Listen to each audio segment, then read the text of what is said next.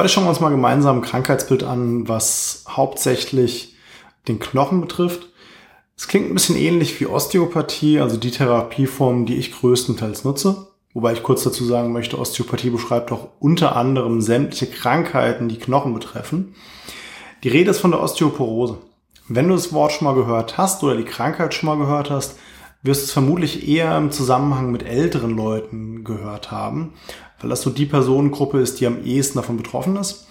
Aber auch für junge Leute ist es schon interessant zu wissen, was Risikofaktoren sind für Osteoporose, weil das unglaublich Wichtige in diese, bei dieser Krankheit ist, dass man frühzeitig schon dagegen vorsorgt und einfach eine stabile Knochensubstanz aufbaut, um im Alter keine Probleme zu kriegen. Wenn dich das Ganze interessiert, dann bleib dran, wir schauen uns das Ganze zusammen an. Mein Name ist Etienne Ries, ich bin Heilpraktiker und Physiotherapeut und ich habe mich mal Praxis in Wiesbaden auf die Behandlung von Schmerzpatienten und auch von Sportlern spezialisiert. Wie schon gesagt, ist Osteoporose eine Erkrankung, die vor allem die Knochensubstanz betrifft. Vereinfacht gesagt ist es so, dass der Knochen an Knochenmasse verliert und dadurch Brüche schneller auftreten können. Es gibt unglaublich viele Faktoren, die das Risiko dafür erhöhen. Wir schauen uns die ganzen Faktoren peu à peu mal gemeinsam an schauen dann aber auch noch weiterhin, was eigentlich dann die wichtigsten Schritte in der Therapie sind von der Osteoporose. Machen einen kurzen Ausflug nochmal zwischendurch zum Thema Knochenaufbau, wie das Ganze passiert, welche Zellen dafür wichtig sind. Und zum Schluss gucken wir uns nochmal an, wie sicher eigentlich dann auch Training tatsächlich ist, also einer der wichtigsten Faktoren der Therapie, wenn es um die Osteoporose geht. Wie bei den meisten anderen Krankheitsbildern kann man auch bei der Osteoporose zwischen beeinflussbaren und nicht beeinflussbaren Risikofaktoren unterscheiden. Es ist immer so ein bisschen schwierig zu sagen, welche Risikofaktoren sind wirklich beeinflussbar oder nicht beeinflussbar. Das sind zum Beispiel ein paar Krankheiten, die auch ein höheres Risiko für Osteoporose aufweisen, wie zum Beispiel Diabetes Typ 2. Ich habe mich jetzt in diesem Video und auch in dem Blogartikel, den ich dazu geschrieben habe, entschieden, zum Beispiel den Diabetes oder auch andere Krankheiten mit in die Gruppe der beeinflussbaren Risikofaktoren mit aufzunehmen. Weil auch wenn es Krankheiten sind, die vielleicht eine genetische Komponente haben, so ist es auch doch ganz entscheidend, wie gut das Ganze behandelt wird. Auch da spielt nochmal größtenteils spielen Lebensstilfaktoren eine wichtige Rolle. Und dementsprechend habe ich persönlich mich dazu entschieden, das Ganze nochmal in die Gruppe der beeinflussbaren Risikofaktoren einzugruppieren. Ich weiß, man kann darüber riesig viel diskutieren. Wenn du das Ganze anders siehst, kannst du natürlich auch gerne Kommentare noch mit unten hinterlassen, und auch mit mir darüber diskutieren. In meinen Augen gibt es eigentlich nur zwei Faktoren, die wirklich nicht beeinflussbar sind, wenn es um das Thema Osteoporose geht. Und zwar ist es zum einen das weibliche Geschlecht und das Alter. Es ist so, Frauen haben, wenn ich es richtig im Kopf habe von den Zahlen, ein sechsfach erhöhtes Risiko für Osteoporose im Vergleich zu Männern. Das gilt nochmal umso mehr, wenn es an das höhere Lebensalter, also über 65 geht, beziehungsweise bei Frauen auch schon ab dem Zeitpunkt der Menopause, also wenn die Wechseljahre rum sind. Liegt aber daran bei Frauen, ähm, in jüngerem Alter, wenn Östrogen noch mehr produziert wird von Frauen, ist das Risiko nicht so hoch, weil Östrogen ein, eine schützende Wirkung hat bezüglich der Knochensubstanz, weil es unter anderem die Aktivität der Osteoklasten reduziert. Und im Laufe der Wechseljahre kommt es dann dazu, dass die Östrogenproduktion weniger wird und heruntergefahren wird. Und somit erhöht sich dann auch wieder das Risiko für eine Osteoporose. Auf Osteoklasten, da gehen wir nachher noch mal ein bisschen ein. Da sage ich noch ein bisschen was dazu, was das eigentlich für Zellen sind. Und an beeinflussbaren Risikofaktoren, da gibt es dann eine Riesenpalette. Als da zum Beispiel wären, der wichtigste Punkt ist mangelnde Bewegung und mangelnde Belastung.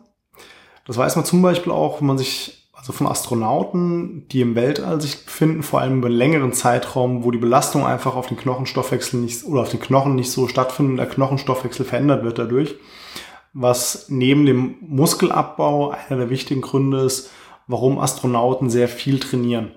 Und vor allem auch ein Laufband haben, auf dem sie festgeschnallt sind, wo immer wieder diese kleinen Stöße auf den Körper wirken, worüber auch die Aktivität der Osteoplasten der anderen Gruppe von Zellen, die am Knochenstoffwechsel wichtig sind, aktiviert werden und somit auch die Knochensubstanz schön stabil bleibt, dass es nicht dazu kommt, wenn sie auf die Erde zurückkehren, dass dann der Knochen total brüchig ist. Eine weitere wichtige Rolle spielt eine Mangelernährung oder aber auch Krankheiten, die zu einer zu geringen Aufnahme von entsprechenden Nährstoffen wie zum Beispiel Calcium oder Vitamin D führen.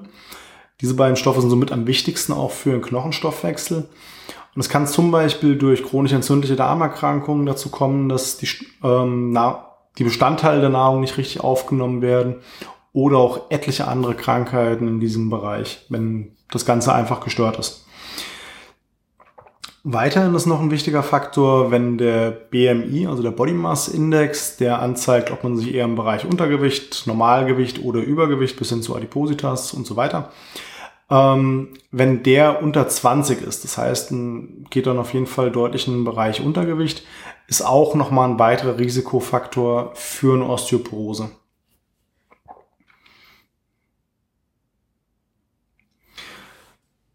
Was auf jeden Fall vermeidbar ist, ist Alkoholismus und Rauchen, vor allem starke Raucher. In beiden Gruppen kann es vor allem durch im längeren Zeitraum dazu kommen, dass die Durchblutung auch herabgesetzt wird und somit auch eine Nährstoffversorgung vor allem auch der Knochen reduziert wird. Aber auch generell, wenn der Knochen nicht genug durchblutet wird, kann es dazu kommen, dass er abstirbt und generell der Abbau schneller stattfinden kann dann im Moment. Bei der Gruppe der Krankheiten, wo man noch darüber diskutieren kann, ist es wirklich ein beeinflussbarer Risikofaktor oder nicht beeinflussbarer Risikofaktor. Da haben wir dann zum Beispiel so Erkrankungen wie entzündlich-rheumatische Erkrankungen oder aber auch, wie schon mal erwähnt, Diabetes und auch eine Herzinsuffizienz. Vor allem die ersten beiden, da ist dann ähnlich wie beim Rauchen oder auch dem Alkoholismus so, dass vor allem im Laufe des Krankheitsverlaufs, wenn das Ganze auch nicht gut eingestellt ist, zum Beispiel bei einem Diabetes, kann es schneller dazu kommen, dass die Blutgefäße auch peu à peu kaputt gehen, vor allem die kleinen Blutgefäße, die dann nachher in die Zielzellen einsprießen, wo die Versorgung stattfinden soll. Und das kann dann wiederum dazu führen, dass ähnlich wie schon eben erwähnt beim Alkoholismus und Rauchen, der Knochen eher wieder kaputt geht und schneller abgebaut wird. Eine Schilddrüsenüberfunktion ist eine weitere Problematik, wo es dazu kommen kann, dass der Knochenstoffwechsel negativ beeinflusst wird und auch verschiedene Medikamente. Da gibt es dann zum Beispiel drei Gruppen oder vier Gruppen hauptsächlich, die genannt werden. Das bekannteste ist wahrscheinlich die Gruppe der Glucocorticoide. Das wird jetzt wahrscheinlich einigen erstmal nicht so unbedingt was sagen, Glucocorticoide. Das bekannteste aus dieser Wirkstoffgruppe ist Cortison, wo man weiß, es ist für manche Dinge echt gut, Entzündungen hemmen, hat aber etliche Nebenwirkungen, unter anderem im Bereich des Knochenstoffwechsels. Und man weiß bei Cortison, dass vor allem auch die Wirbelsäule, das heißt die Knochen in dem Bereich, die einzelnen Wirbelkörper, dass die stark angegriffen werden können und eher Schädigungen entstehen können in diesem Bereich. Weitere Medikamentengruppen sind Protonenpumpeninhibitoren. Das sind dann Säureblocker, die gegeben werden, die unter anderem ist die Magensäure halt dafür wichtig, dass die Nahrung vernünftig aufgespalten wird und dann später auch die entsprechenden Nährstoffe rausgezogen werden können. Wenn ich allerdings die Säureproduktion blockiere und peu à peu massiv runterfahre, kann es halt dazu kommen, dass hier entsprechende Probleme auftreten und das Ganze auch nochmal dadurch negativ beeinflusst wird. Ähm, dann ist noch eine Form von Antidepressiva ist auch noch ähm, assoziiert oder kann eher mal zu einer Osteoporose führen. Das sind die sogenannten SSRIs, die selektiven Serotonin-Wiederaufnahmeinhibitoren. Ähm, gehen wir jetzt nicht im Detail drauf ein. Auf jeden Fall, das sind auch Medikamente, die dazu führen können. Und eine Gruppe, die bildet mehr oder weniger so ein bisschen das nach, was während der Menopause passiert. Ähm, die Aromat Aromatase-Hämmer, jetzt habe ich's. Ähm, das sind Stoffe, die dazu führen, dass unter anderem, also es passiert im Körper ab einem gewissen Punkt, wenn zum Beispiel Testosteron ausgeschüttet wird, ab einer gewissen Menge und auch einem gewissen Körperfettanteil, kann das umgewandelt werden zu Östrogen. Und Aromatasehämmer, wie das ganze Wort schon sagt, die hemmen diese Umwandlung. Die werden hauptsächlich gegeben bei Frauen, die mit Brustkrebsproblematiken haben, allerdings nach der Menopause.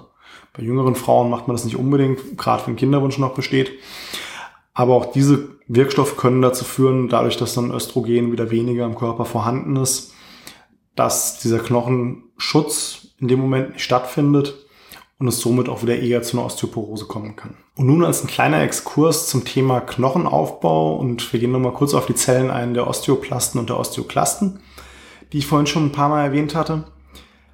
Also insgesamt ist es so, dass im Knochen ständig ein Umbau stattfindet. Das heißt, sowohl die Osteoplasten als auch die Osteoklasten sind aktiv im Normalfall.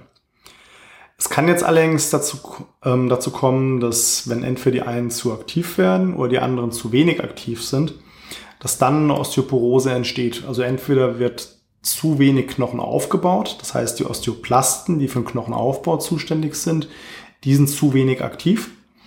Oder es kann auch passieren, dass die Osteoklasten zu aktiv sind, die den Knochen abbauen. Auch dann können wir eine Osteoporose entwickeln, kann ein Patient eine Osteoporose entwickeln. Und bei den Osteoplasten ist es so, die werden unter anderem durch, die Sto durch Stoß- und Scherkräfte aktiviert. Also wenn der Knochen eine gewisse Biegung erfährt oder einen gewissen Stoß erfährt, wo wir wieder beim Beispiel eben von den Astronauten sind, die auf dem Laufband joggen, auf dem sie festgegurtet sind, wo immer wieder diese kleinen Stöße draufkommen, die dazu führen, dass der, die Osteoplasten aktiviert werden, auch der Aufbau der Knochensubstanz stattfinden kann. Und das ist dann auch der Punkt, wenn wir jetzt zum Thema Behandlung von Osteoporose weitergehen, den man sich zunutze macht. Mit das Wichtigste ist körperliche Aktivität.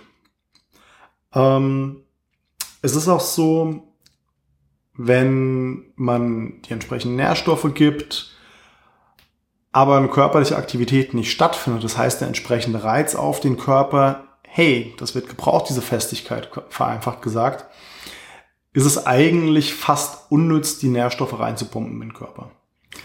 Und man kann es fast sein lassen. Das Training hat neben dem ähm, Aktivieren der Osteoplasten aber noch einen weiteren Effekt, und zwar bei vielen Trainingsarten sorgt es nochmal dafür, dass die Sicherheit der Patienten gesteigert wird. Das heißt, auch ein Sturzrisiko wird mit vermindert, was dann auch nochmal dazu führt, wenn ich weniger einen Unfall habe, kann es auch sch weniger schnell dazu kommen, dass ein Knochen bricht. Ganz, ganz einfach. Und man könnte sich ja jetzt vorstellen, okay, das ist ja ganz schön und gut, wenn ich das Ganze vorsorglich mache, mir eine hohe Knochensubstanz aufbaue, die übrigens ungefähr im Alter von 30 Jahren ihren Spitzenwert erreicht, Danach kommt es tendenziell eher zu einem Abbau der Knochensubstanz. Ähm, und es ist auch generell wirklich so, dass Vorsorge mit der wichtigste Punkt ist, weil irgendwas wieder aufzubauen, nachdem es kaputt ist, dauert deutlich länger, als es so aufzubauen. Ähm, das heißt, Risikofaktoren verhindern oder vermeiden ist mit das Wichtigste.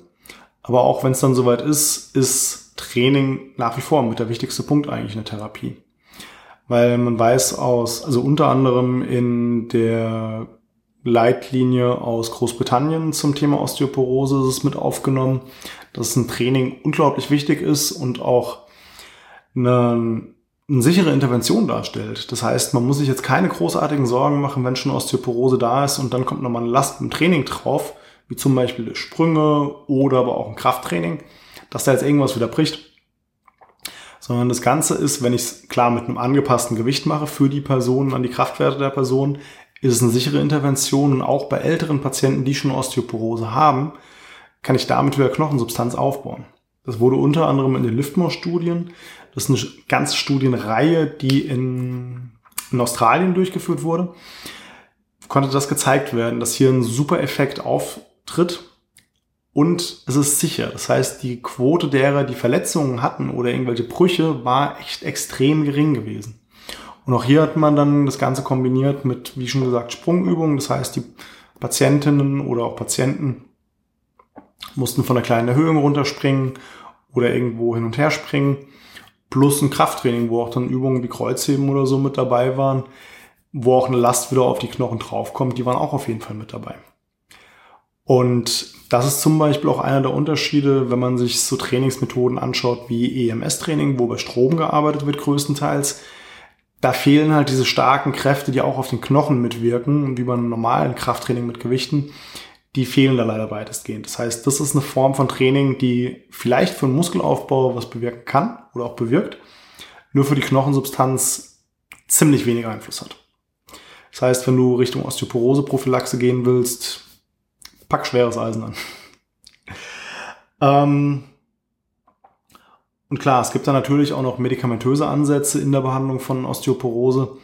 Das sollte allerdings immer individuell mit dem Arzt abgeklärt werden, um zu gucken, sind vielleicht irgendwelche Risikofaktoren auch noch mit vorhanden, weil, wie du ja schon gemerkt hast, man kann auch unter anderem wäre eine Option bei Frauen nach der Menopause Östrogene zu geben, um einfach hier wieder die Aktivität der Osteoklasten zu verringern. Das kann dann aber auch wieder, ähnlich wie zum Beispiel auch, wenn Frauen die Antibabypillen nehmen, kann es das Risiko erhöhen für Problematiken wie Thrombose ähm, oder ähnliche Sachen, die daraus folgen können. Das heißt, da muss man immer individuell schauen, was ist wichtig, was ist sinnvoll. Der entscheidende Aspekt ist, wie schon gesagt, Risikofaktoren vermeiden. Auch wenn es ausgebrochen ist, Risikofaktoren versuchen wieder zu reduzieren, plus halt auch über ein Training entsprechende Nahrungsaufnahme oder auch Nahrungsergänzungsmittel wie Calcium und Vitamin D zu schauen, dass genug reinkommt, dass der Knochen oder dass der Körper genug Substanz hat, es aufzubauen und dann übers Training und entsprechende Belastungen entsprechend Reiz setzen, dass der Körper auch ein, wirklich sieht, hey, das ist wichtig, das brauche ich jetzt gerade in dem Moment und nicht einfach weiter dümpelt und das Gefühl hat, ja, funktioniert ja alles. Weil so ein Wiederaufbau von Struktur ist halt, musst du dir auch einfach vorstellen, mit einer höheren Energie verbunden. Und der Körper versucht ja Energie möglichst einzusparen, sodass er dann einfach wirklich einen entsprechenden Reiz braucht, um diese Energie aufzuwenden und den Knochen wieder aufzubauen. Das war so ein kleiner Abriss zum Thema Osteoporose. Man könnte wahrscheinlich vor allem in die Prozesse, wie es Knochen aufbauen, wie es Knochenabbau nochmal viel, viel tiefer eintauchen. Das wird dann aber wahrscheinlich den Rahmen sprengen und die meisten würden eh nicht mehr zuhören. Von daher möchte ich es bei dem kleinen Abriss belassen. Wenn du aber noch weitere Fragen dazu hast, gerne her damit. Auch wenn du dir noch weitere Details dazu wünschst, schreib es mir gerne in die Kommentare. Im Zweifel mache ich einfach noch mal eine weitere Folge zu dem Thema und gehe noch mal ein bisschen genauer drauf ein. Wenn es kurze Fragen sind, versuche ich natürlich auch in Kommentaren oder E-Mail, Social Media zu beantworten direkt. Ich hoffe, das Video hat dir gefallen, beziehungsweise die Folge. Wenn ja, würde ich mich natürlich über ein Like und oder auch ein Abo freuen. Und dann sehen wir uns beim nächsten Mal. Mach's gut. Ciao.